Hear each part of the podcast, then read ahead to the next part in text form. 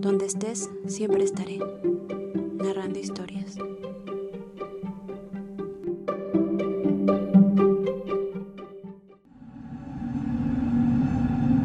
Especial de noviembre.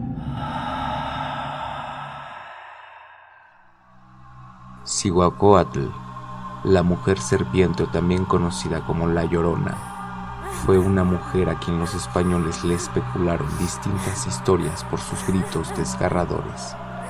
Algunos cuentan que perdió a su esposo en una batalla, otros que fue una amante abandonada con hijos, pero en general se dice que la Llorona enloqueció y de dolor mató a sus hijos en el lago y aunque pensaba suicidarse, los pobladores la detuvieron, la juzgaron, torturaron y sacrificaron por su crimen.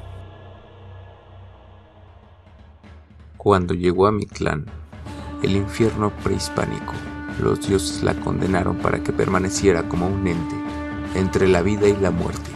Su castigo fue estar penando y lamentándose indefinidamente por haber matado a sus hijos. Siempre se aparece en el mismo sitio donde había realizado su crimen. En este lugar, aterrorizaba a los pobladores, los hacía naufragar y después los mataba.